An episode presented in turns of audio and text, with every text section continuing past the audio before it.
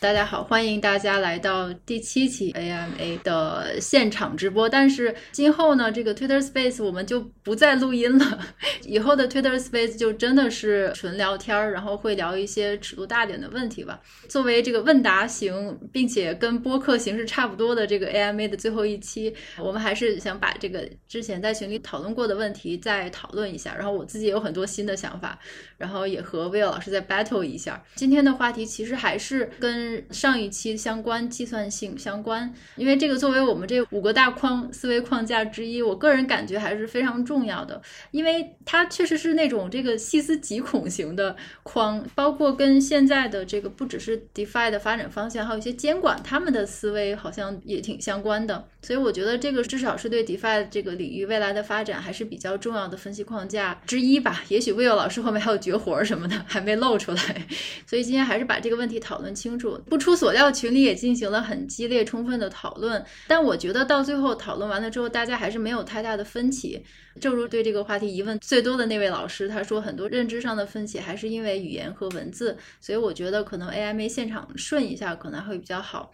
我觉得还是对对很重要，因为它涉及到了以后还会不会再走弯路的问题。其实我们文理的所有讨论，或者说所有的框架概念的提出，都会有一个主题，不是说为了讨论。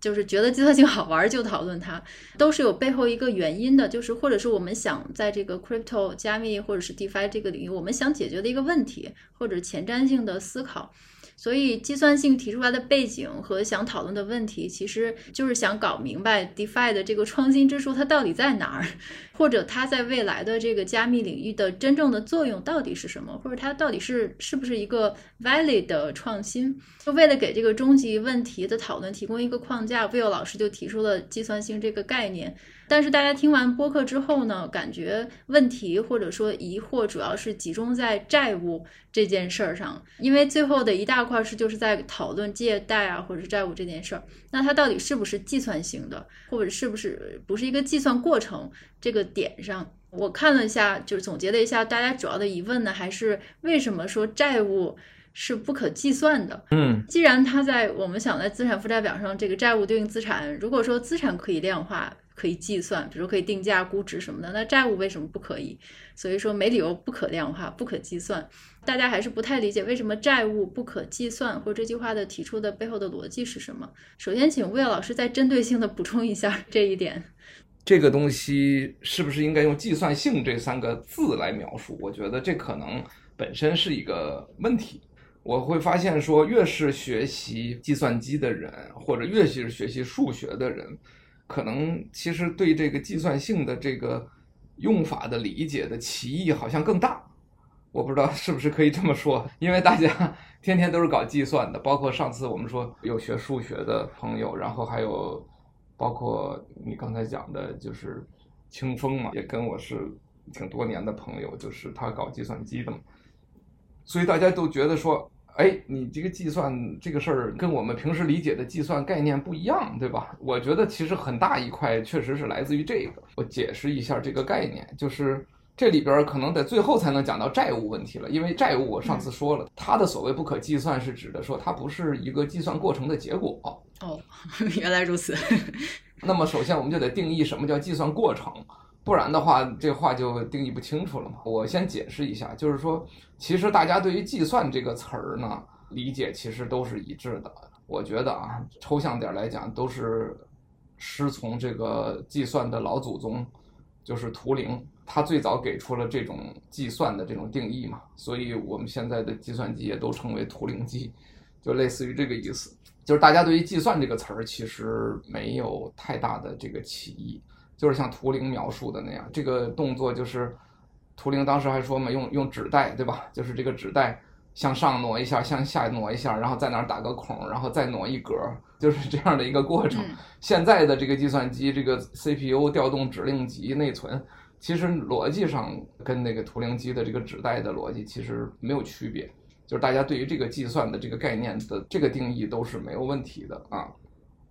问题就在于说，嗯，这个计算过程当中，这种机械的计算实际上是符合我们所谓的过程可重复、结果可检验。就是一个指代，反正你给它输入一套指令集，如如果说它最后体现为给一个指代打一堆孔的话，那么你换一条指代，然后再重复运行一下这样的指令集，那么它给指代打出的应该是同样的一堆孔。嗯，所以这个其实就是我们说的过程可重复，结果可检验。我觉得其实从这个角度来讲，定义就是没问题的。所以我觉得大家对于这个概念的理解都一样。但是问题就在于说，那这世界上是不是有过程不可重复或者结果不可检验？就是说，要么是这个过程不可重复，这是一；第二呢，就是说过程可重复，但结果并不可检验，这是另一种可能性。这要有点理科生思维了，就是逻辑思维，就是这个命题把它反过来，就会得出这样的一个选项。那实际上呢，我来举一个例子，特别好玩儿。我不知道大家有没有看到那个我们那个小宇宙上不是有好多评论吗？然后这次的这个计算性这个有好多评论。昨天晚上我还看了一眼，发现一个最新的评论特别有意思。看头像应该是个小姑娘或者个小女孩儿，她估计是学是学人工智能的，或者是会了解人工智能。他就说：“我来抬个杠，说你对这个计算的定义呢有点 out 了。说为啥呢？说你看 现代神经网络。”它最大的特点呢，就是你就算每次输入同样的参数，它得出来的结果不一定一样。哎，这是个特别有意思的事儿，因为现代神经网络确实是这样，啊，这些什么反向传播算法呀，就它内部的这个模型啊，是有可能导致说，输入同样的数据，它产生的结果是可能会不同的。啊，是有这个问题。这个问题呢，其实对于设计和实现神经网络的人，以及做这些算法调优的人，其实简直就像一个噩梦。因为你想嘛，你这个输入的内容跟这个结果之间呀，没有什么可跟踪性。然后你稍微调一点点参数呢，结果偏差也都特别大，就类似于这样的一个东西。这样的一种算法呢，就非常特殊。这就是现在这个就人工智能领域啊，神经网络这套体系的一个特别典型的一个特征。所以你就会看到说，这样的一套东西呢，它其实不是那种过程可重复、结果可检验的东西，因为这东西我都不知道这个结果跟这个输入之间是啥关系，我从什么角度来去评判说这个东西结果对不对呢？或者说我验证一下，哎，然后这小姑娘就举了这么一个例子，就说你看，这个神经网络现在已经可以做到不是过程可重复、结果可检验的，难道它不是计算吗？你知道吗？他问了这么一个问题，我觉得非常有意思，因为你回想我们上次播客所讲的，我实际上是把计算跟认知把它对应起来。我们说计算是这种过程可重复、结果可检验的这个过程，但是呢，认知可就未必。你说一个小孩儿他是怎么认知到，比如说一加一等于二的，或者说怎么认知到呃什么，不管是自然还是社会，就他这个认知过程其实。你是不知道它有一个什么特定的规律性，就像一个计算机程序那样，输出一个内容都会产生同一个结果，对吧？如果人的认知过程是过程可重复、结果可检验的，那么我们应该对于小孩儿讲一堂课，他们所在脑子里形成的结果应该是完全一样的。而这一件事情其实恰好是现代神经网络做到的一点，就是他们不一样，甚至可能每次执行都不一样。那原因是什么呢？恰好就是因为现代神经网络就是模拟人的认知的嘛，就是说实际上我们在神经网络这个体系下，某种程度上其实已经在计算机里边也实现了这种过程不可重复或者结果难于检验或者不可检验的这种东西。嗯，这不代表说我们对于过程可重复、结果可检验的这种定义是有问题的，而恰恰是说。计算机它，你尝试让它去模拟人类的认知的时候，它就形成了这种过程不可重复或者结果不可检验的这样一种特性。这个它跟它用什么是用硅元件去实现，还是用人脑去实现，其实是没关系的。所以实际上就是说，人的认知恰恰就具备这种过程不可重复、结果不可检验的这样子的一个特征。我不知道这块说的是不是有点长啊？这个小姑娘举的这个例子呀，它恰恰是说明了，就是你并不是用计算机去做一件事情，它就是个计算性的事情。这个取决于我们对计算性的定义啊，就是我们说的计算性是指的过程可重复，结果可检验。对，所以实际上你让一个计算机去做一个模拟人工智能的事情。我只能说，就是这个神经网络这个算法其实已经相当成功了，就是它已经接近于创造出了这种，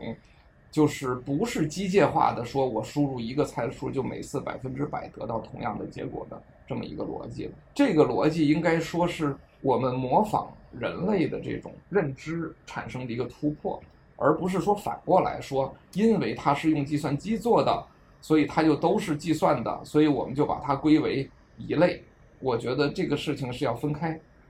这就跟我们说的反过来一样。以前我们用人力做的很多事情，后来被用计算机替代，证明他们其实是那种计算性的过程。反过来也是一样，我们人类认知的一方面的东西，如果它让神经网络这种东西来去实现的话。那只能证明这两类东西是一个东西，而不能说啊，因为计算机都能实现，或者因为都是人做的，它们就是一回事儿。我们得把这个性质区分开。这个评论其实我也看到了，我的想法是这样的，就是其实我们在播客的开头就已经说过了，就是我们讨论这个计算性这个问题的时候是有一个边界的。咱不能什么都上升到人类终极问题上，因为这样的话，咱们干脆直接讨论这个 GEV 还有那个 Strange Loop 了。如果是从这个终极问题的角度来讲，那当然万事万物都是可以模拟的。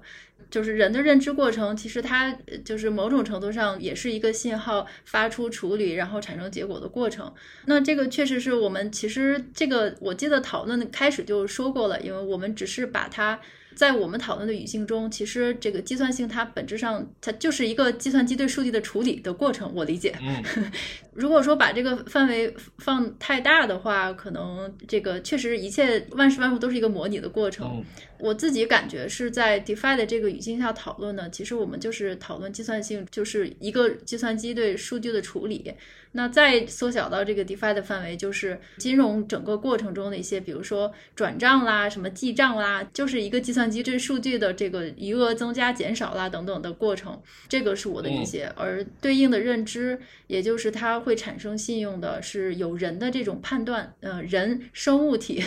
的这种判断因素跟计算机对应的一个实体，它的判断在其中，从而这个产生的区别。对，我是刚才是举了一个例子啊，就是为了说一下我们这个讨论和这个评论，其实有时候本身就点出了这个问题的关键。然后我还是回到那个关于这个计算性本身哈，我还是想补充讨论两点，就是第一点，我认为很重要的就是我们在上次播客当中，我一开始提到一个点，可能大家慢慢的就忽略了。就是关于人对计算的价值诉求的问题，我想你肯定还记得，但我看后边大家没有太多去讨论这个问题啊，可能就忽略了这一点。其实我想把这个所谓过程可重复、结果可检验这个东西总结成一个概念，然后并且它跟这个信用做一个对立，这一件事情其实是跟人对计算的这个价值诉求是非常相关的。为什么强调过程可重复、结果可检验呢？那一定是说过程的重复和结果的可检验性，它是能够为人带来价值的。我们对于某种事情，不管你叫不叫计算性，或者叫不叫计算过程，甚至我最近在想，那你是不是可以管这个叫机械性？因为这个大家学物理学都会去想说啊，什么机械物理学，对吧？这样可能会好理解一点。我感觉是不是更容易接受？你甚至可以管它叫机械计算或者什么的，这个我们等会儿再说。但是不管怎么讲，你对这个东西是有一个诉求的。这个诉求是什么呢？这个诉求的核心就来自于过程可重复和结果可检验。就是第一，你对于过程可重复的诉求，就是这个过程重复的次数对你是有意义的，不管是你的收益。还是你对成本的控制，还是你要达到的目标，对来自于这些过程的重复，就是来自于过程重复。比如说，世界的银行每天转一亿笔账，那和转一笔账，它们的性质不一样。但是转账这个过程，转账一亿笔账，实际上是对转一笔账的那个过程的重复一亿次，可以这么理解。因为它最多只是转账金额不一样，路径不一样，但是他们的本性是一样的，就是他们这个计算过程是一样的。银行的记账也好，包括甚至你搬砖，搬砖就是你搬一块砖和你搬一万块砖，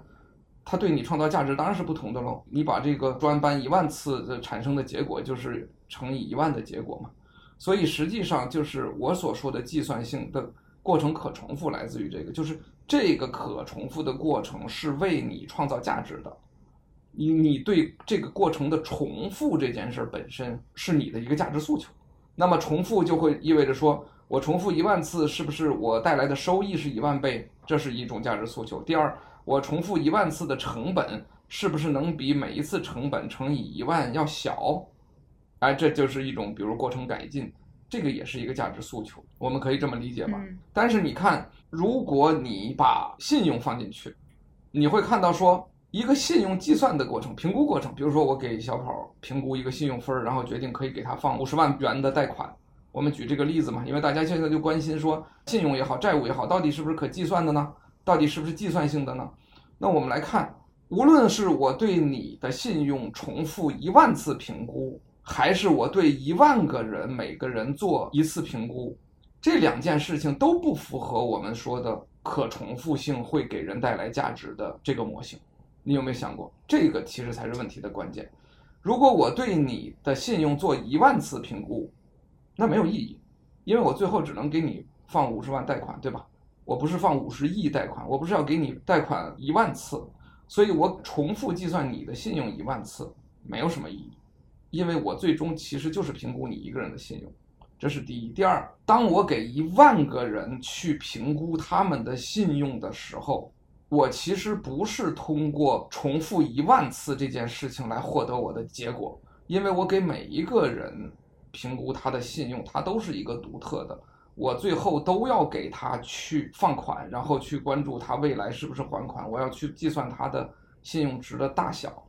这件事情并不是把一件事情重复一万次能够给我产生的一个收益。我不知道这件事你能不能理解，因为。我评估一万个人，我如果说每个人给他们贷五十万贷款，我最后放出五十亿贷款，这个结果其实跟他给我带来的风险与收益，跟我把这件事情重复一万次之间，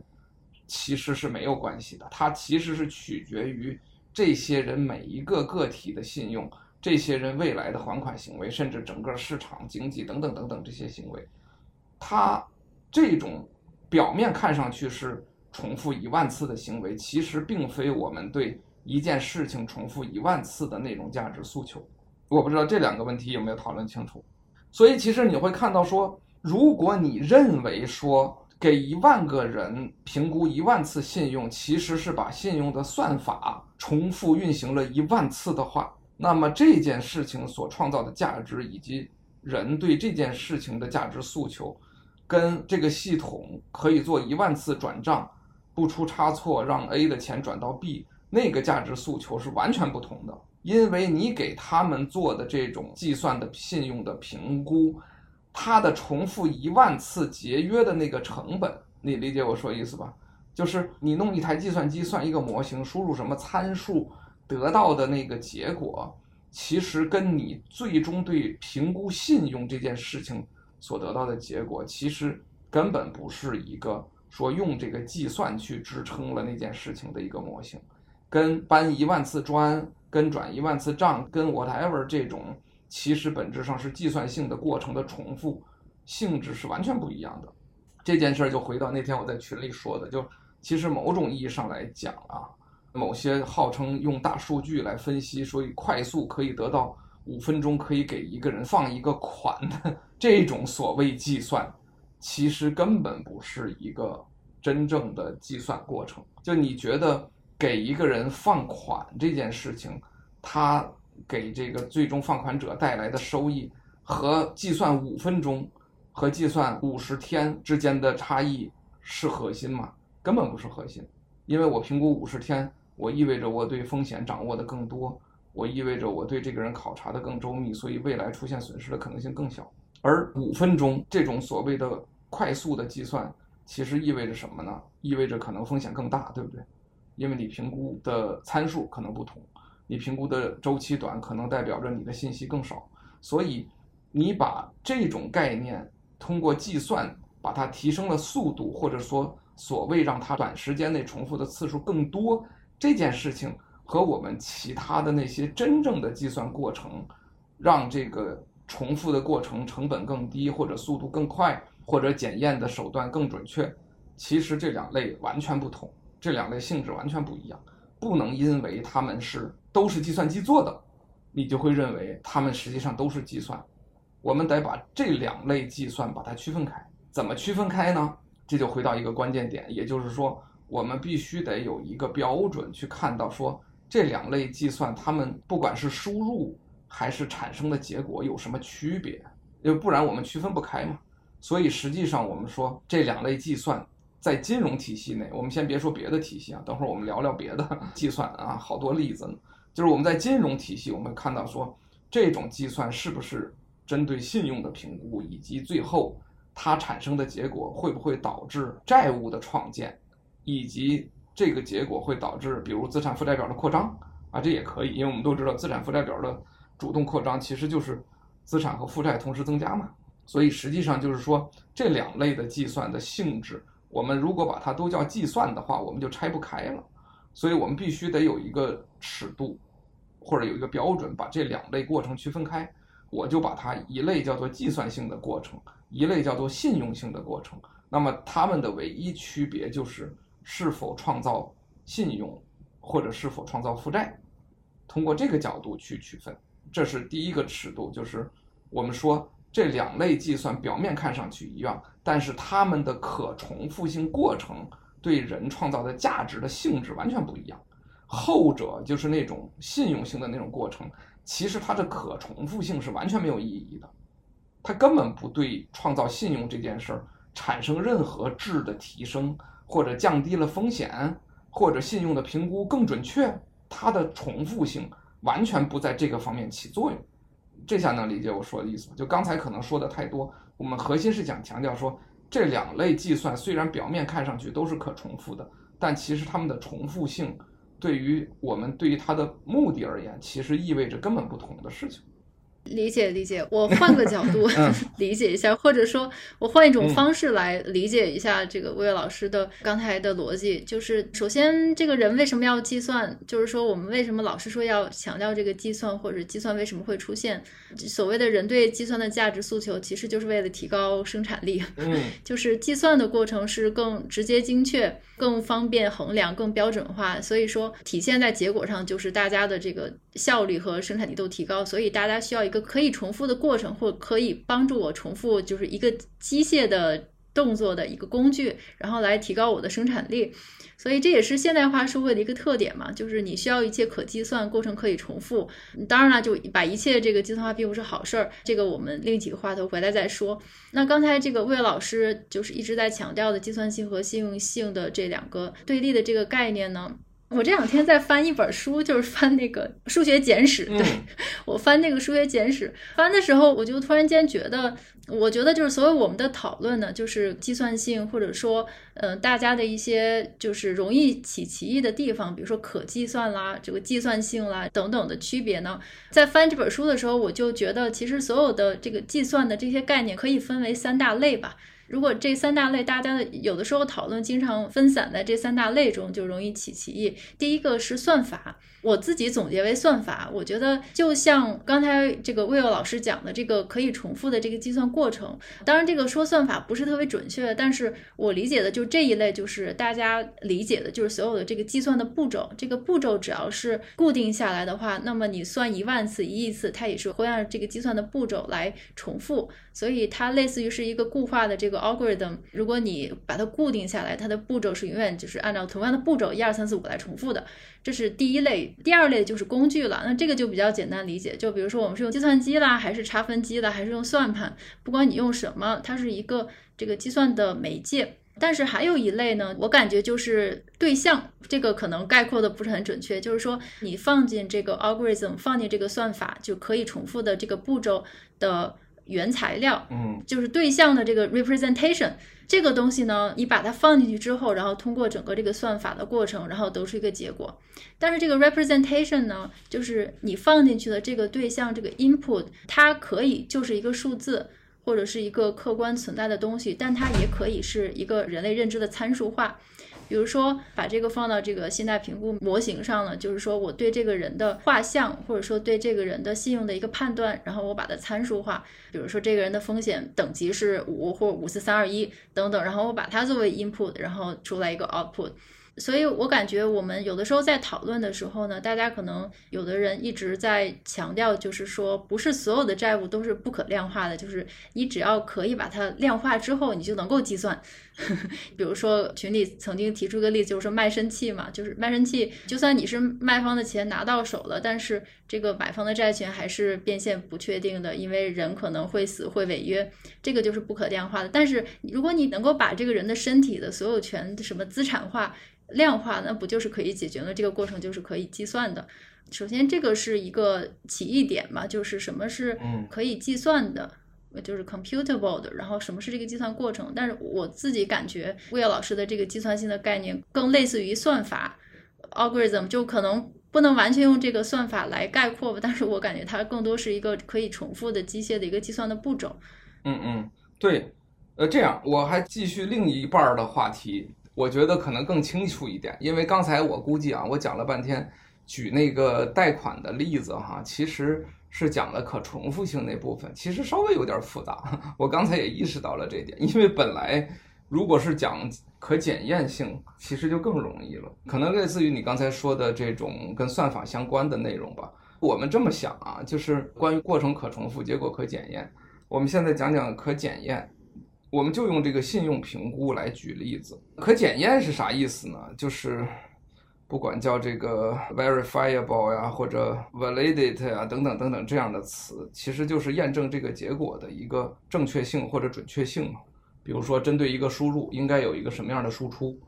那么我能够知道这个输出是不是对的，或者是不是有效的，或者是不是接近的。我就举这个信用评估的例子，我觉得其实特别简单。当我给你把你的，比如说各种身份、你的工资收入、你的工作单位、你的所有的状况输入进去一个信用评估模型，然后得出来是一个，比如说八十五分儿，我觉得这可以吧？然后一个问题来了，就是 我觉得可以叫灵魂之问，就是这八十五分对吗？或者这八十五分好吗？这个结果对于我们的这个目标来讲，它意味着什么？我们是不是要去判断一下这个结果是不是对的？就这个结果可不可以检验嘛？那这件事情呢，可以分为两部分。第一部分呢，就是如果你把它这个算法模型理解为一个纯算法，就是我们说的所谓 computable 可计算性那部分的话，那很简单，因为什么呢？因为你这八十五分一定是根据你那些输入得出来的嘛。我把那些输入再输入一次，得到的仍然是八十五分。那我知道，说我这个过程可能没有一个随机性的 bug，因为我如果以一个完全同样的数字输入得到一个七十二分，那就是程序有 bug，这是我们 特别好理解的。所以，如果你从单纯算法，就是计算的那部分角度来讲，你可以说，根据某些数值输入一个信用评估模型，然后得到一个信用分的这个过程，就是一个特别典型的过程可重复、结果可检验的。因为你检验的是这个信用分，是你计算出的这个结果，但是你这个信用分，你不是你的目的是想得到关于这个人的信用吗？那这个信用这个值准不准，或者说这个人的信用是不是就应该是八十五？这件事情有没有可检验性呢？我认为是完全没有的，因为这个概念根本就不存在嘛。这个信用本身就是你对一个人的一个判断、一个认知，对吧？八十五只不过是你这种认知的一个数量化的过程，就这八十五其实就是个认知，你能理解我说这意思吧？就像我们上次聊过啊，就是股市的市值是什么东西？股市的市值是代表这些股票有那么多钱吗？不可能，对吧？世界上都没那么多钱，哪有那些钱来买这些股票？股市的市值实际上是人对于经济或者对于。所有这些上市公司的一个综合的一个信心指数，其实是个认知的范畴的值，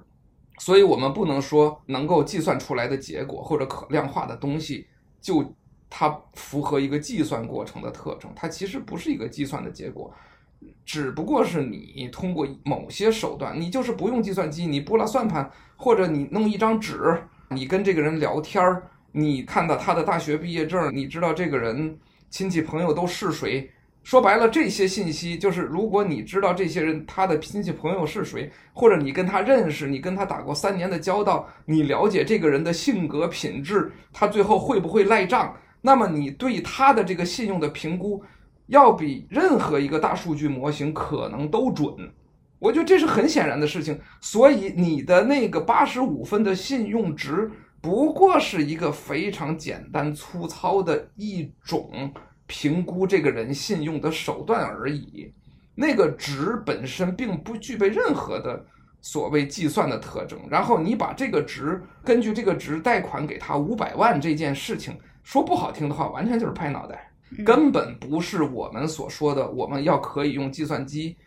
去提高生产力。去做出更好的一些什么这个能力或者延展人的能力，其实它完全不是这个性质的角度的问题。就像你刚才总结的，就是说，如果你认为我们从提高生产力的角度来讲，计算机通过可重复的过程，通过可检验的手段，其实帮助你完成了特定的目标，那么这提升了你的生产力或者提升了人类的能力，我觉得是这个角度，就是。我们人的诉求无非就是通过可重复的过程和可检验的手段来实现我们的目标嘛。那么，请问信用评估的一个数学模型，真的就是实现这个目标最好的方式吗？因为我刚才说了。我如果认识这个人，这个人从小就耍流氓，就经常玩无赖，拿着别人的东西就是不还。然后这个人就像我那天讲 SBT 似的，这个人你给他的信用评估好，是因为他以前尚未进入到这个评估体系，从来没有赖过账。那么你的那套计算过程表面看上去很先进，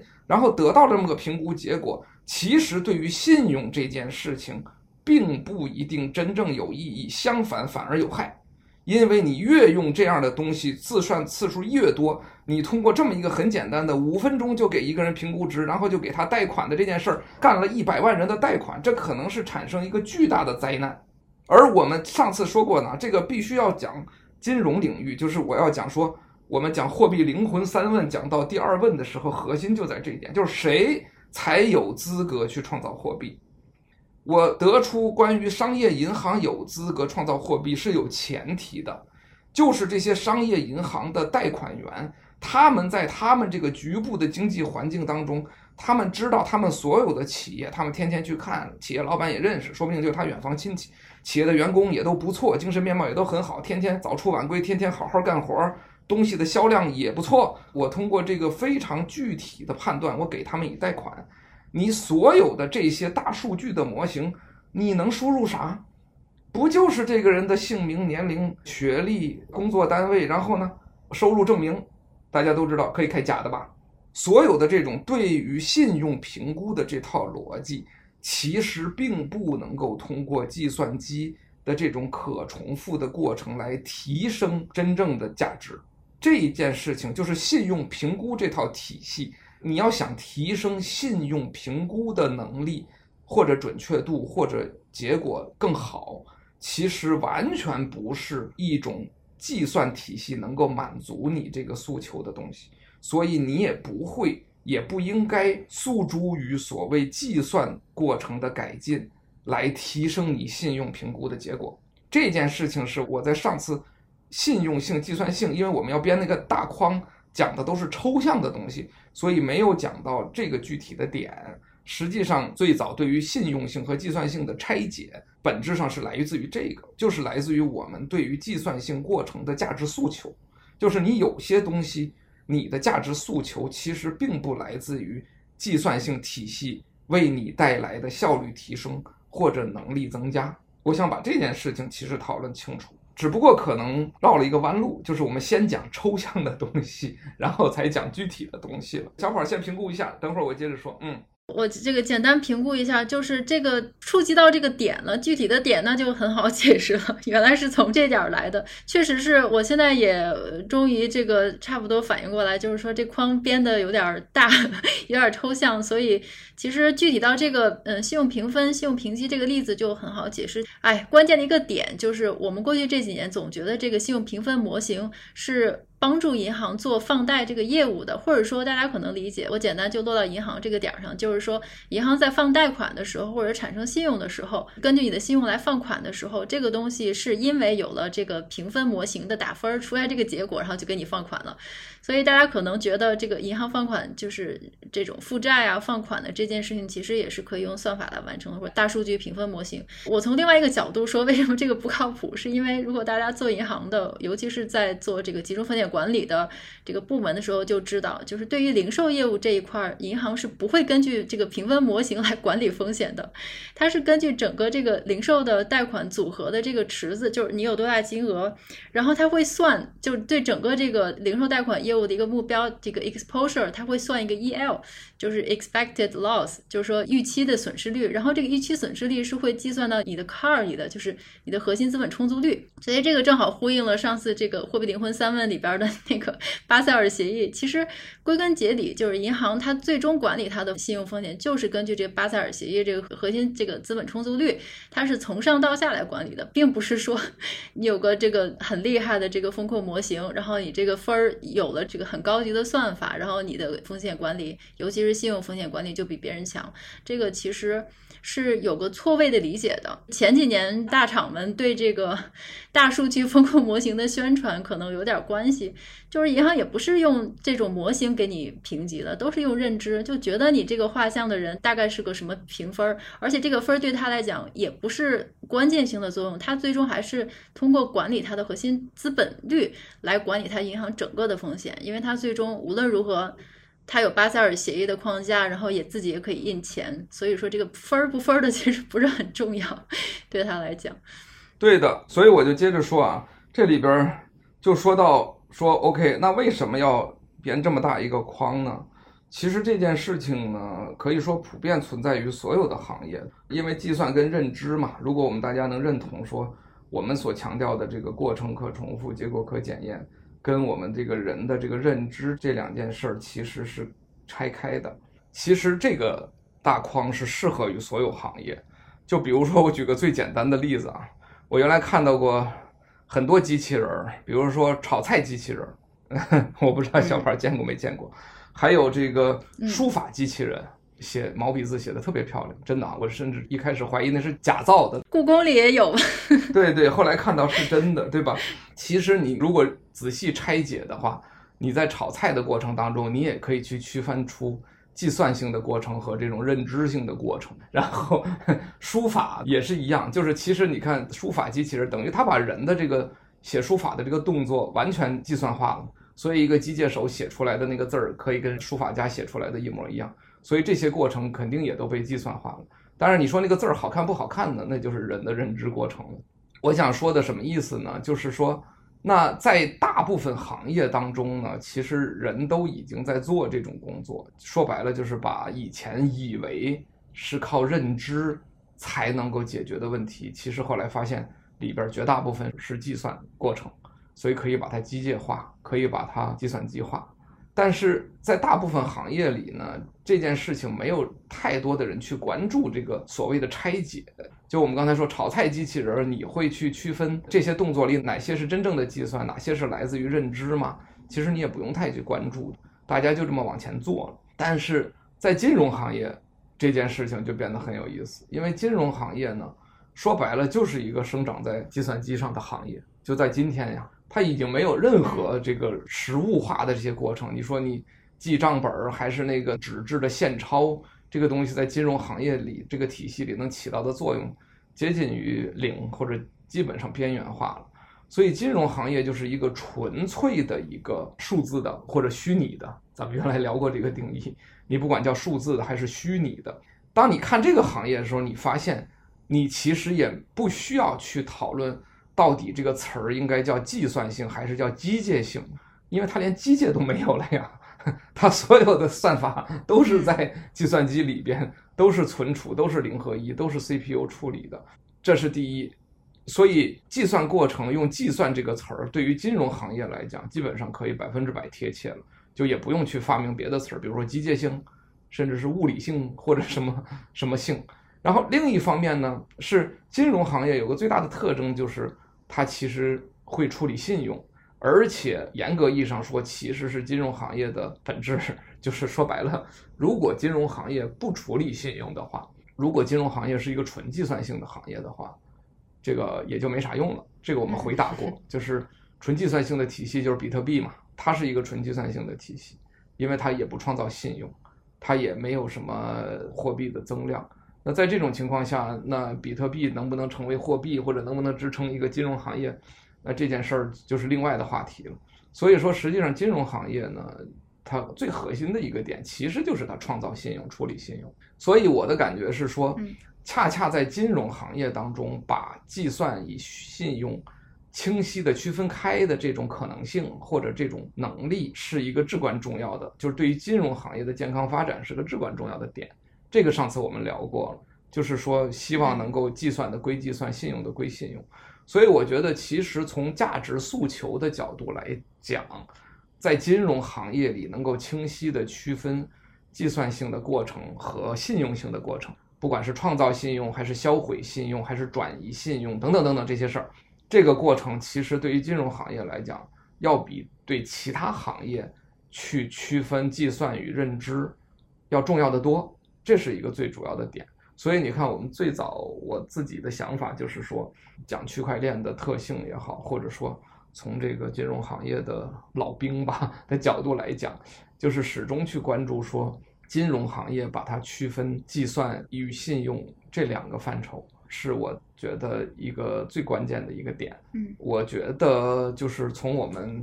讨论思维框架的角度或者边框的角度来讲，我认为那得先把这件事讨论清楚嘛，就是先定义出来计算，然后再定义出来。信用和计算的区别，然后才能说到把它们拆解。所以上一期的这个播客，咱们其实都是去聊了这些抽象的东西。然后刚才举的这个例子，就是比如说放贷款的信用，但这只是信用评估的其中一种嘛。比如说我不放贷款，我做券商交易。如果没有拆分的话，你怎么知道这些 Luna 也好，三件也好，它里边的这些东西到底是怎么回事？你通过计算性的过程，就是为什么我们强调 compound 里边没有债务啊？这个事儿我们待会儿如果大家有兴趣可以详细聊。就是说能够把这个拆分清楚，其实对于整个金融行业，我觉得是至关重要的。就是上一次我举例子也始终没好意思去举，比如说。炒菜机器人、书法机器人这些例子，就是都是咱们举金融行业的例子，就是想要强调说，其实呢，区分这两个关系，并不一定对所有的行业都有意义，但是它唯独就是对金融行业特别有意义。然后金融行业的信用或者债务就对应着认知，所以我们就把这个为主来拆开。只是我们先要在上边，这是我们文理两开化的特点，就是我们先要有个思维框架。其实这个思维框架，严格意义上说是放之四海皆准的，但是它在金融行业的体现有它的独特性，而且有价值，这是最主要的，就是有价值。对对对，然后这个其实也是今天的一个可能大家最感兴趣的问题，就是 DeFi 它还能做什么？可能也会涉及到。我简单这个 谈一下我自己的感想，就是刚才 Will 老师是说金融行业的计算性和信用性要做一个严格区分。这个观点其实我是很同意的。我曾经也想过，但我没想的这么清楚，或者没想的这么就是有逻辑性，或者是有一个大框罩在上面。就比如说刚才我们聊到的这个风控模型，可以说模型式算法是个计算性的，这个没问题。但是呢，对于银行的信用产生或者放贷的这件事儿，它其实是不能说没有关系，但是可以说是没有起到任何决定性的作用的。刚才魏老师也仔细分析过，就是模型仍然是根据人的风险认知设计出来的。那如果说我们把它放在同一个黑箱中的话，比如说大数据风控模型，它本来很大程度上是一个认知的部分，但是我们把它都放在一个中心化的黑箱里，就好像是。我们在群里也举过这个某乙金服的例子，就是说，你说你只是给银行提供了大数据风控的模型，然后银行只用我的算法，但产生的任何信用风险跟我没关系，这个确实是不太靠谱。因为这种情况下，确实是如果你的这个认知的参数都是某金服来决定的话，那其实确实银行只是做了一个执行，一个机械的这个 execution 而已。我感觉这个的本质就是说，大家可能还是要搞清楚中间的核心，或者它到底是个本质是什么东西。这个有点本体论的感觉，它本质就是它到底是不是一个负债，或者是不是一个信用的过程，或者是认知参与的过程。如果只要是。比如说放贷啦、负债的话，那不管你这个东西是用什么手段形成的，其实都一样。我再简单讲一点点，我觉得这一点很重要，因为我最近在读这个跟监管相关的，就是 DeFi 监管相关的一些论文还有文章。我觉得如果认清这一点的话，就是把这个计算的部分和信用的这个部分拆开的话，其实对监管正确定位 DeFi 也很重要。可能一会儿魏老师还会聊到这个 Compound 那篇文章，就有的东西它确实是它并不是借贷，但是呢，大家理解它都是觉得它是个借贷平台，它在上面产生了杠杆，产生了信用，然后也产生了一些崩溃的事件。我在读这个英格兰央行的一篇文章，就是讨论这次这个 Crypto 的 Crash。他们就是从中得到了一些教训，里边重要的两点就是第一个就是 New technology does not change the risk，就是说你的风险不管是什么样的新的这个 technology 的形式，就同样的风险它是不会改变底层的风险。还有一点我觉得比较重要，就是说，因为到目前为止，不管是哪个国家的央行还有监管，其实他们唯一可用的、可以执行的对加密领域的一个监管原则，就是所谓的 same risk same outcome。就是这个原则，就同样的风险，同样的监管结果。也就是说，监管呢，它现在监管者是需要要对同一类别的风险，就同一种风险实施相同的这个监管措施。它不管这个风险附加的金融服务是怎么被交付出去的，我是用算法也好，用 smart contract 也好，我是用这个人也好，不管怎么交付，只要是底层是同样的东西，我就以同样的原则来监管。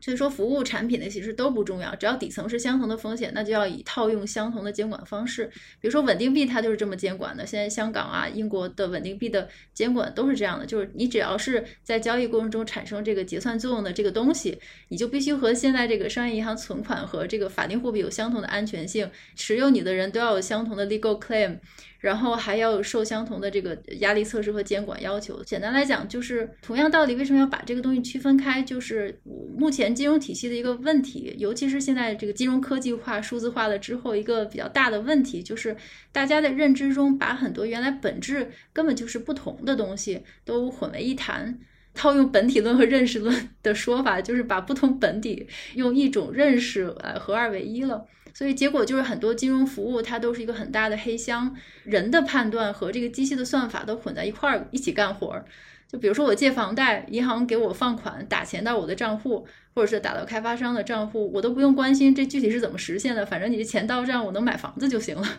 但是这里边它有很多的不同的这个操作，有的是人的判断、信用认知，有的就是直接的机械转账的一些动作。所以，就我觉得这个东西确实是要分开的。嗯嗯，对，我觉得没问题。就是补充一条，我觉得其实还是要从我们人的这个价值诉求的角度来讲，因为啥呢？就是因为我们在绝大部分的行业里边看到的都是计算性的过程为我们带来的效率提升，或者成本降低，或者总体上而言就是能力的增强嘛，都是这样一个特性。但是唯独在金融行业里呢，由于金融行业它是一个会创造、会经营信用的这么一个行业，而计算性的过程是并不能够帮助信用创造或者信用回收或者信用评估这件事情带来实质性的提升的。就这一点确实是非常重要，所以才会有所谓的巴塞尔协议也好，或者核心资本充足率也好。就是类似于我们说的供给侧之矛嘛，就我们有说货币的发行有需求侧之矛或者和供给侧之矛，需求侧之矛定好了，供给侧之矛还是要有。然后原因就是因为信用这个东西如果没有矛的话呢，还是会有问题。而我们所有其他行业的那种通过计算性的过程来提升能力的这件事情啊，在每个人心中就变成了一个默认的常识。一个共识就是，哎，我只要计算机化，只要模型化，只要量化，我就会带来效率的提升，就会带来成本的节约，就会带来收益的增加。但是在信用创造这件事情当中，这个东西根本没有用，因为信用创造的过程就不是一个计算性过程，就不是一个过程可重复、结果可检验的这个模型。因为我们刚才讲过了，就是最核心的问题就是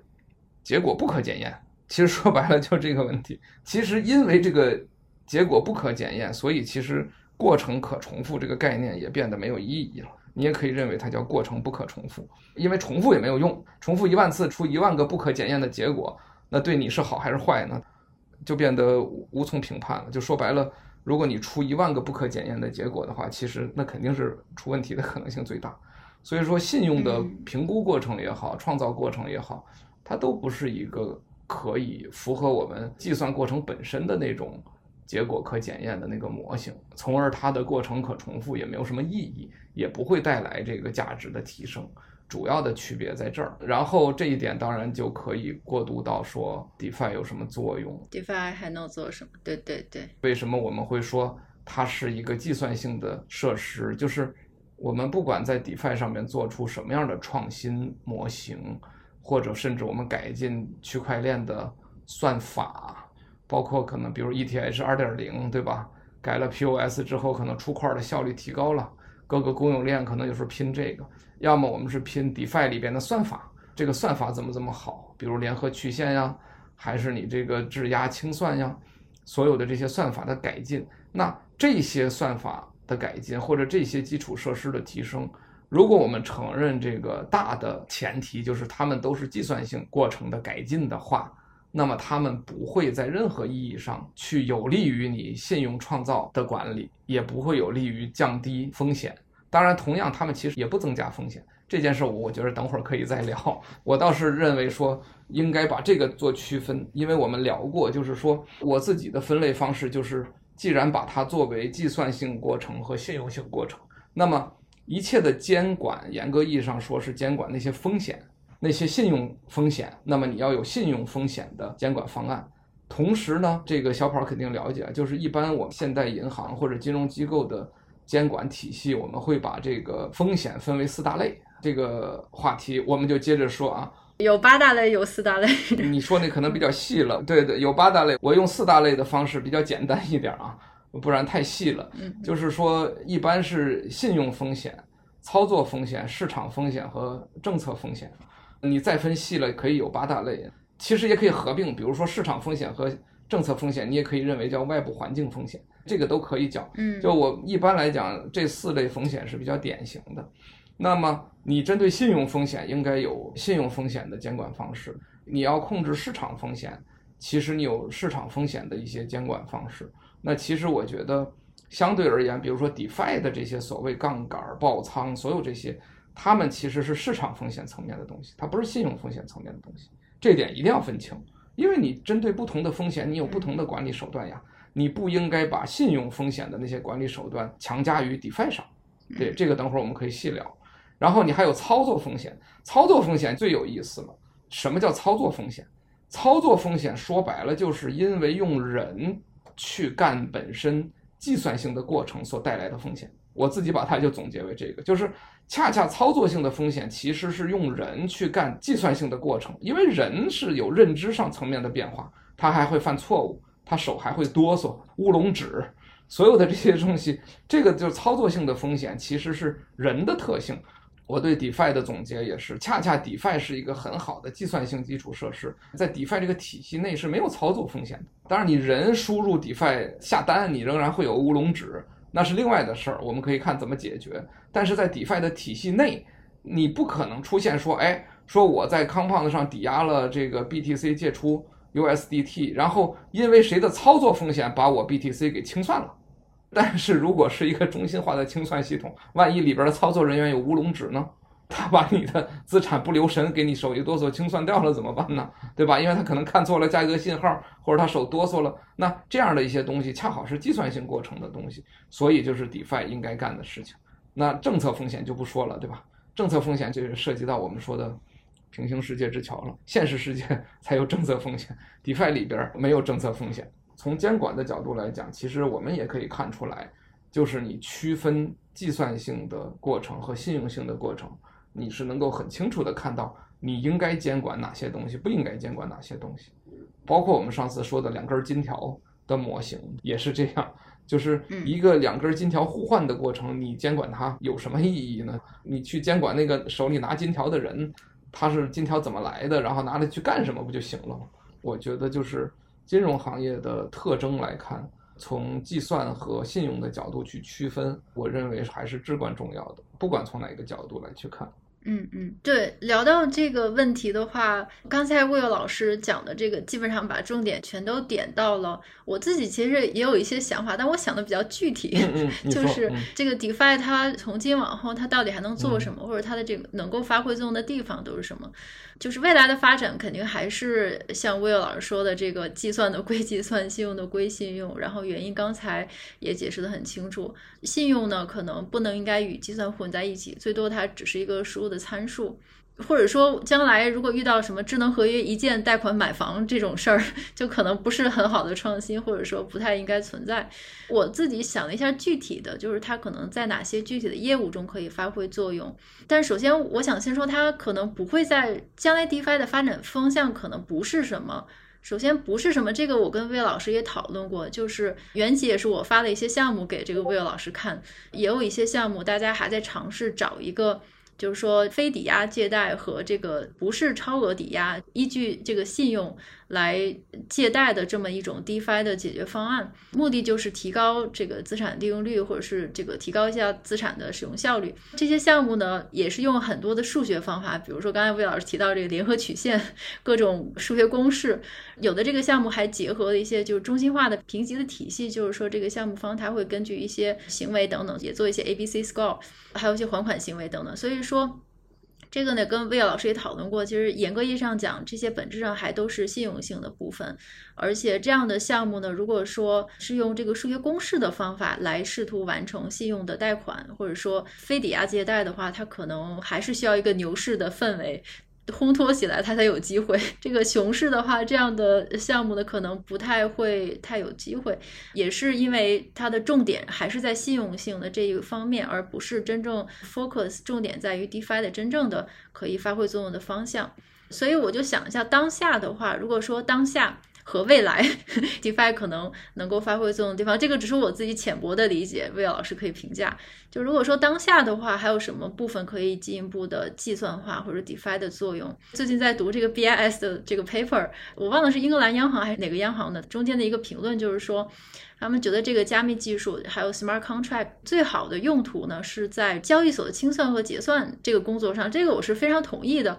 就是对于这些金融证券的这个交易所里边的大部分的工作，其实都可以被 计算性取代。其实是可以帮助这个，因为现实世界中大部分的证券交易所它都是极为分散的，这个系统简直是分散到 不忍直视。比如说港交所，港交所有三个交易所，然后五个清算所，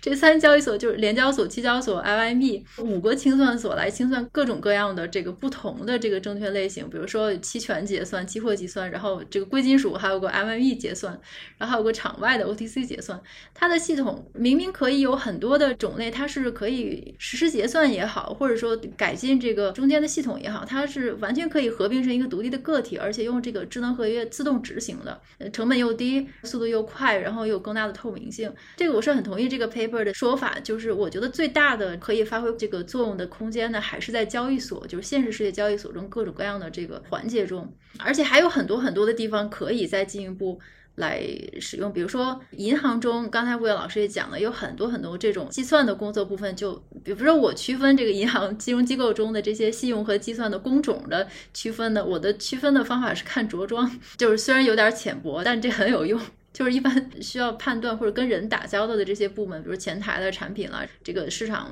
部门，他们这个人其实都比较少，不是很多。但是对于像这个 operation 的部门，就是操作这个中后台的部门，是人特别特别多的，而且又不太需要跟人打交道。其实我的点呢，就是说整个银行这个体系中，还是有很多可以用计算性来实现的工作。其实我觉得大部分的这个银行金融系统的工作还是通过计算来提供的，比如支付转账、清算结算、利率的计算呐、这个衍生品定价、产品定价等等都是可以的。最明显的例子就是香港这个孖展融资，孖展就是那个 margin，就是 margin finance，它其实就是个超额抵押，其实跟 compound 是一样的，你是一定要抵押，就比借出来。的这个 credit 价值更高的股票和这个债券才能够得到 credit，而且你不仅要质押你这个高价值的股票，而且你还要质押这种白名单上的这个股票，就是说你质押的股票和债券必须是经过审查的，这老千股是肯定不行。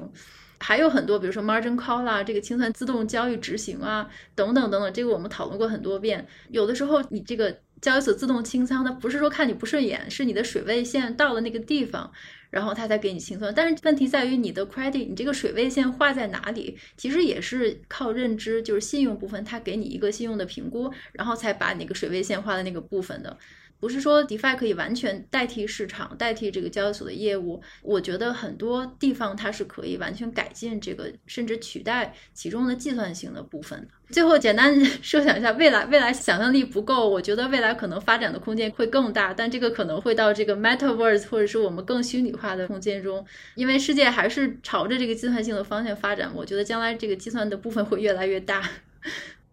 嗯。对，谈到这个话题，我觉得就挺有意思的，就更可以放松点聊天了。我说几个点啊，嗯、我觉得正反两方面啊。第一个，先说这个 DeFi 能做的啥，说白了，我觉得挺有意思的。你看这篇文章，咱不管是 BIS 写还是英格兰银行写吧，这些人出来写呢，这个姿态还挺好。比如说，如果他们说银行可能有更多的这些人力的工种可以被这个区块链或者 DeFi 替代掉，或者说。啊，这个可以有大幅提升的效率的空间，我觉得他们这个姿态出来说就行。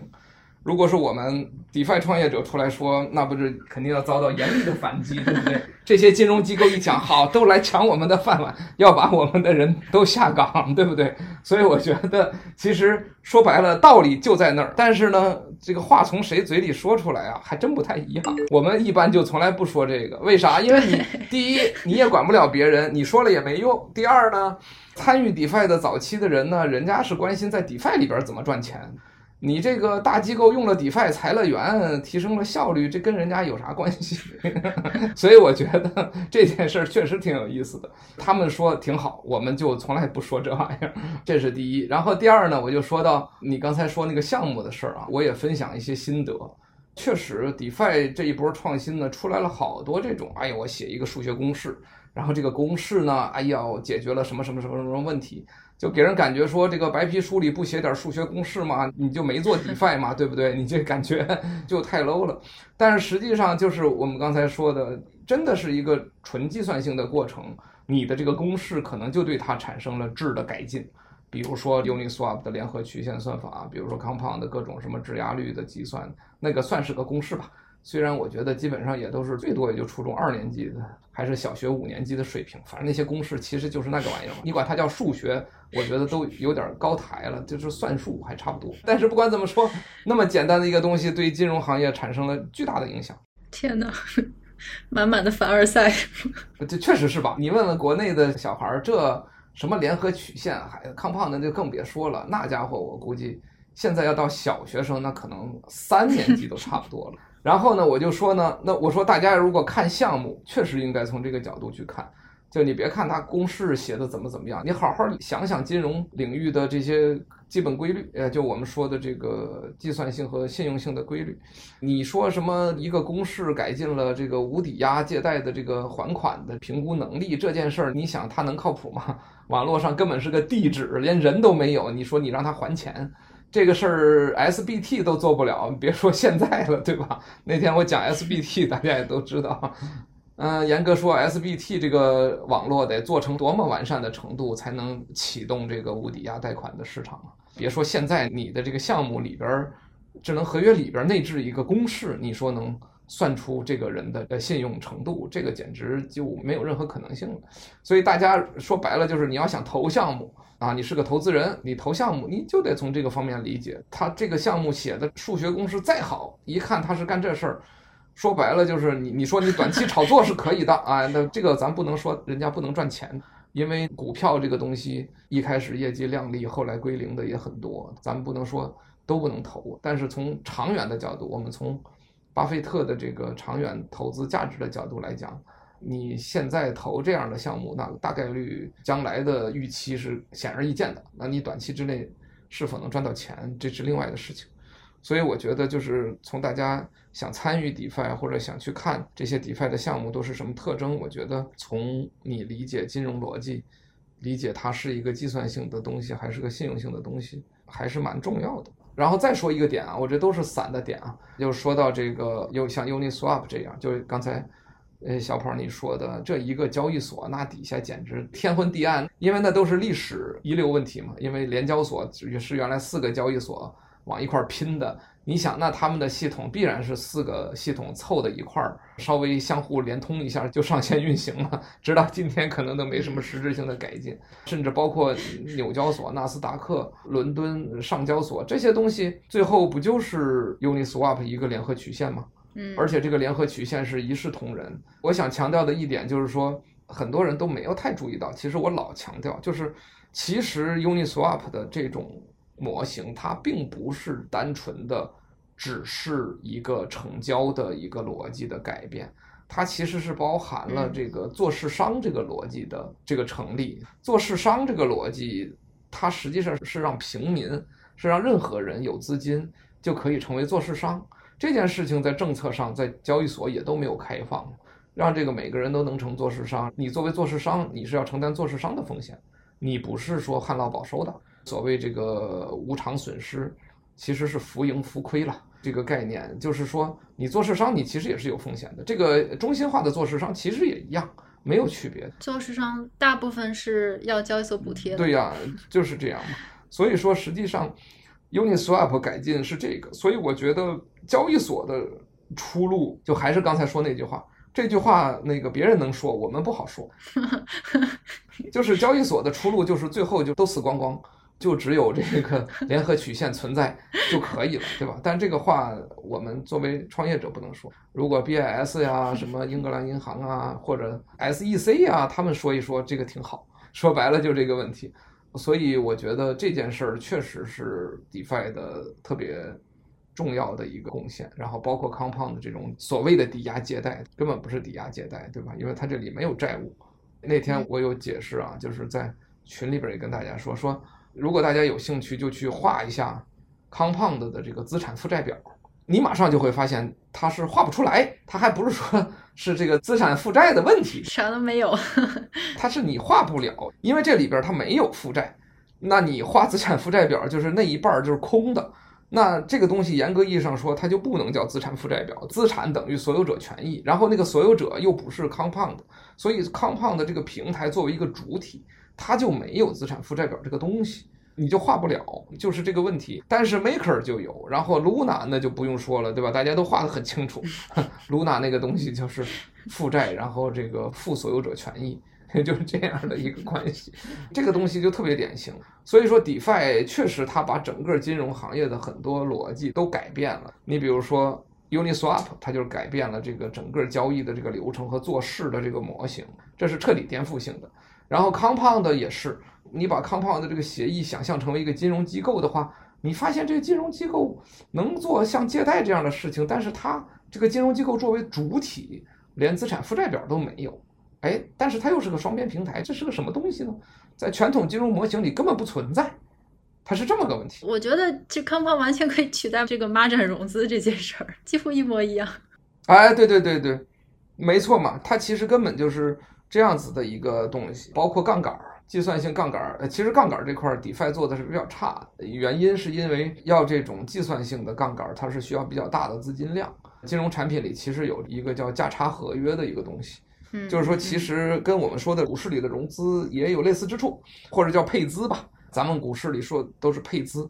配资这件事情其实你就可以理解为其实就是个价差合约。通过这个方式去做的话，你会发现只要你有足够的资金量。你开多少倍杠杆都是可以的，因为对于开杠杆的人，你无非是自己承担爆仓风险，对于这个资金池里的资金是没有任何损失的啊。当然，这个所谓没有任何损失，是 Compound 的那个意义上的没有任何损失啊。瞬间暴跌的话，你来不及清算，那肯定还是可能有损失的。但是这就是我们说的，它是一种计算性的损失，你任何时间你都能看得出来这是怎么回事儿。所以就是说，像价差合约这种东西，其实也是特别适合于 DeFi 来做的，这是一个也是 DeFi 的一个改进。最后呢，我说一点大家不爱听的，说什么呢？就是 bonus，那不是 bonus，真是大家不爱听的。其实，因为金融行业骨子里确实是一个经营信用与风险的行业，就是。如果没有信用创造，没有风险的话，其实金融行业严格意义上说就不叫一个行业，或者说存在的价值几乎都没有。就说白了啊，就是金融行业的技术基础设施可以说是我们说的这种计算性的基础设施，但是如果不经营信用，没有风险管理，没有这种，尤其是不管叫期限错配呀，还叫风险错配呀，就如果没有这些东西的话，金融行业其实有什么存在的意义呢？真不是很大。于是乎，这个问题就来了：改进计算性这一部分，能够给金融行业带来多大价值，以及能够为希望参与金融行业并由此发大财的人们而言，能够提供什么帮助？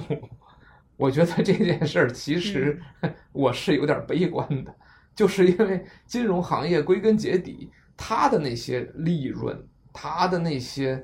发大财的机会。其实都来自于信用的经营和风险的经营，就还是回到我们这个老生常谈的问题，就是收益是风险的价格，呃，收益越高，肯定就是风险越大。不是有一次在群里好像是说过吧？就是如果区块链是那个让所有人发大财都更难的技术，大家还玩吗？嗯。大家还感兴趣吗？我曾经在很早有一个群里问过一次这个问题，冯鑫就是冯总做创投的那个，你也认识，他当时就回了一句说：“那谁还玩儿，对吧？”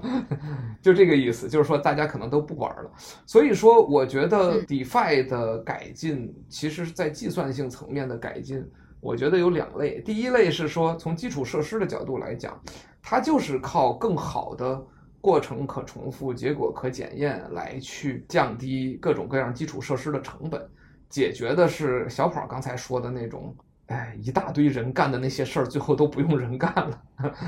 就从这个角度来讲，其实跟机器人替代人的这个历史进程是比较接近的。但是这里边因为金融又是个专门经营风险的一个行业，所以这个角度它能够。只能是锦上添花了。哎，对，就是它能够让大家发大财的这种可能性啊，真不一定。然后它有可能反而就像你刚才说的，更透明了之后，高盛也裁员了，什么你说这个孖展也没人了，联交所也都干净了。这种情况下，这些本来来自于呃黑箱操作、垄断经营以及把信用跟计算混在一起、浑水摸鱼才发的大财。慢慢就都没有了，嗯、老百姓享受到的是转账更便宜、交易更流畅、资金更安全，哎，这倒是挺好。但是这个行业的改进是一个我们所说的那种“但行好事，莫问前程”的那种改进。嗯嗯嗯。还有一点就是从风险角度来讲，就是一切透明，也许也不是一个好事情。就是如果说从银行是主要的业务是经营信用这个角度来讲，对呀，那肯定就是信用那部分，它必须还得是黑箱嘛。就咱们上次说的，就是那部分不能公开，那个还得是黑箱，就是信用归信用嘛，这个倒是没问题。但是把这些东西越孤立越剥离的话，说不定会导致金融这个行业的超额利润会越来越少。我觉得这一点是这样，因为计算性的东西有个最大特点就是它完全公开透明，然后人人都能进入。就像你现在克隆一个 Uniswap V3，只要有人愿意在里边交易，那也是一样的。这个东西可能它给金融带来的是一种那种我们叫特点性，就是社会效益，全人类的东西共同改进了，但是少数人发财的机会可能更少了，是符合 ESG 的发展方向。对，我觉得大概率其实照这个方向。为啥我说这可能大家不爱听呢？就是因为大部分人一想，哎呦，DeFi 这新兴行业发大财，肯定是照这个来的嘛。然后这个事情到底行不行，这事儿两说着啊。当然也有另一种可能性，就是刚才说的，也许有那种颠覆性的，就是我们有一个算法或者一个平台的模型，两行数学公式就颠覆掉一个行业，这种可能性是存在的。但是这个它又回到了一个感觉，就是像一种互联网的流量逻辑了，就是当大家都是同质性的供应的时候。其实还是流量运营最重要嘛，比如谁的声量大，谁招揽的客户多，谁最重要。这就是变成一种残酷的这种纯竞争，就是像彼得蒂尔《从零到一》这本书当中说的，你创业的目的是为了啥？你创业的目的就是为了垄断，不会有人创业的目的是为了竞争，不会有投资人是想投资一个说充分竞争的行业，那投资人肯定血本无归了。从这个角度来讲，这种创新的可能性是始终存在的。但是创新颠覆行业，不代表创新者一定是发大财。所以从这个角度来讲，其实跟上边我们说的这个概念是一致的。上边那个角度是说，你可以颠覆很多旧的东西。让这些旧的东西不透明性更透明，让那些旧的东西不要再发横财了，而是让老百姓更高兴。然后新的东西你创造出来呢，你其实也是让老百姓更高兴，也不代表你一定能发财。所以我是觉得说，DeFi 还能干什么这件事儿，从纯技术的角度来讲，它可能能干好多事儿，只要把握住计算性这个角度就可以了。但是从投资、从创业的角度来讲，我觉得。其实跟 DeFi 没啥关系，它服从的是投资和创业的规律，不服从 DeFi 的规律，你知道吗？大概是这个意思。这段真的是可能有人不爱听，但我觉得还是分长期和短期来看吧。我觉得。如果说目标是建立一个特别长期的东西，比如说当年互联网是把整个底层建起来，才有了现在的这个 Web 二、Web 三。就如果是从那个角度来看的话，我觉得 DeFi 是一个很好的领域。当然啦，从创业的角度来看，这个就得掐准周期了，一定得踩准点儿，踩到这个牛市的点儿。就是很多想法都是可以这个顺流而上。对对对，对，呃，魏老师还补充吗？没有了，还好。其实我觉得长期、短期这个角度挺好的。原来我举过个例子，大家有时候创业老会去想说，哎，我做一个东西是人人都需要的，或者说这个刚需呀，或者说占领了全部的市场啊，我就一定能成功，一定做得很好。我说，你看一看现在这个自来水厂啊、电力公司啊，这些都是绝对的刚需，而且人人都需要，基本上。任何在一个地区内都是独占的，但是你看这些公司有发大财的吗？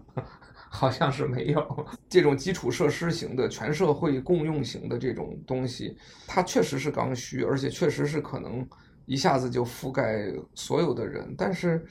它为什么就不能发大财呢？我觉得这可能跟它的社会性可能也有点关系。当然，这个我觉得是经济学讨论的问题，对吧？就是这种准公共产品。它的这个经济模式到底是什么样子？我觉得这一点其实是应该对于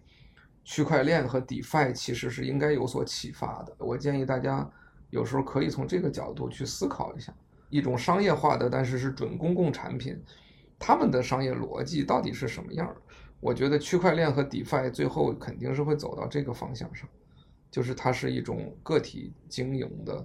但是是一种接近于准公共产品的这样的一种模式。嗯，对，或者将来也有可能是因为。DeFi 和它的一个重要的特性就是这个模块化嘛，就 composable，对，对吧？也许如果你做成一个所有的这个应用或所有的这个业务模式发展方都需要的这么一个模块的话，也许你这个模块可能就是不会变成巨头或怎么样，但是你会以另外一种方式和这个行业永存，就是你是一个所有的应用或所有的创新都需要的这么一个模块，所以你会即插即用到所有的这个创新里，就像那个赛博朋克二零七七那个 Johnny Silverhand。就变成了 V 的记忆，然后和它永存。对呀，对呀，也是一个但求好事，莫问前程的一点吧。其实就说到这个马老师上传记忆，其实呢，搞区块链的人早就有这个共识，就是说，如果你要上传记忆的话，你必须得上传到链上，你得有 一个公众挖矿、维护、运行的一个网络，你得上传上去。你要是上传到一云服务器上，那么有人能下令关闭这台云服务器，那个虚拟世界当中的你不就死掉了吗？对吧？你就没了。所以这我们做区块链的人最喜欢讲这个梗，就是说你将来人类要是上传记忆的话，那一定是一个全人类共同挖矿维护它运行的这么一个链才行。嗯，那我们今天这个主要问题就讨论完了。嗯嗯后面那个问题其实也是留一个尾巴给大家这个做一个 teaser 吧。本来也是想讨论在机器世界中是不是会有债务，我们可不可以在一个虚拟世界中用智能合约和机器人自动完成所有的金融服务、金融活动，而全程不需要人的这么一种未来会不会发生？嗯，这个跟魏老师商量过了，就是最后可能留个尾巴，变成一个提前的剧透吧，因为这个也是和我们虚拟世界里的货币灵魂三问可能也是相关的，那个时候可能会有充分讨论。不过魏老师可以先剧透一点点也可以。剧透嘛，咱们不是到时候都要讨论嘛？因为我是觉得这个问题好像。第一是说能讨论的不是特多，有可能，所以可能还要好好构思构思，争取编一些脑洞或者框出来才好讨论。嗯，我觉得这主要就是个脑洞讨论，完全没有现实世界。对对，因为主要是没有人也给虚拟世界做一个精确的定义，对吧？大家讨论的更发散，就像现在这个。用个计算性这一个词儿，大家还不太好统一。虚拟世界是啥，更不清楚了。但是呢，我倒是有一些想法，就是用一个思维的逻辑，哈，理科生的思维逻辑，跟我刚才说那个过程可重复、结果可检验的反方向类似。货币灵魂三问里，核心就是讨论了，得出一个结论，就是说，在这个迄今为止的人类社会里边吧，所谓央行、商业银行的。这种凭空创造货币的模式是最好的。如果要把这个问题反过来，觉得他这个结论有可能不成立呢？可能有两个角度不成立。第一个是呢，能不能保证未来的人类社会永永远远是这种模式最好？有没有新的模式可能？这是从人类社会的未来的角度。我记得原来小跑专门在尾巴上好像加了这么一句：那未来会不会有变化？这个不知道。再有一个就是那非人类社会的一个什么东西里边的这个货币是个什么样？如果有货币的话，货币是个什么样？然后灵魂三问的答案是否都成立？非人类社会那大概就是刚才说的，要不就机器社会，要么就虚拟社会，要不就什么社会？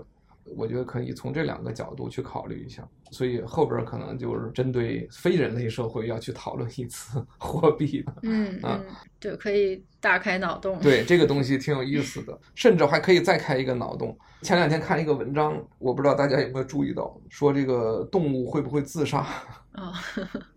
嗯，如果我们开个脑洞的话，就是说，那非人类社会一定是机器社会吗？其他动物有没有社会？如果其他动物有社会，有没有货币，或者为什么没有货币？因为我觉得可能没有货币是大概率吧。那为什么没有货币？然后这件事儿是不是其实跟货币的本性有关系？我觉得其实是有关系的。像尤瓦尔·赫拉利说的，相信虚构其实是智人的一个特征，债务正好又是一种纯认知，那是不是就落实在智人的这个思维特征当中呢？我觉得就很有可能。所以我觉得可以从这些角度聊，大概率还是能聊出一些东西。那就可聊的就很多了，又没有现实世界参照，就随便看脑洞。对对对，嗯，对，所以我觉得可以这么聊呗。好的好的，那今天问题也都讨论清楚了，今天就到这里吗？感谢感谢，感谢大家，好，拜拜。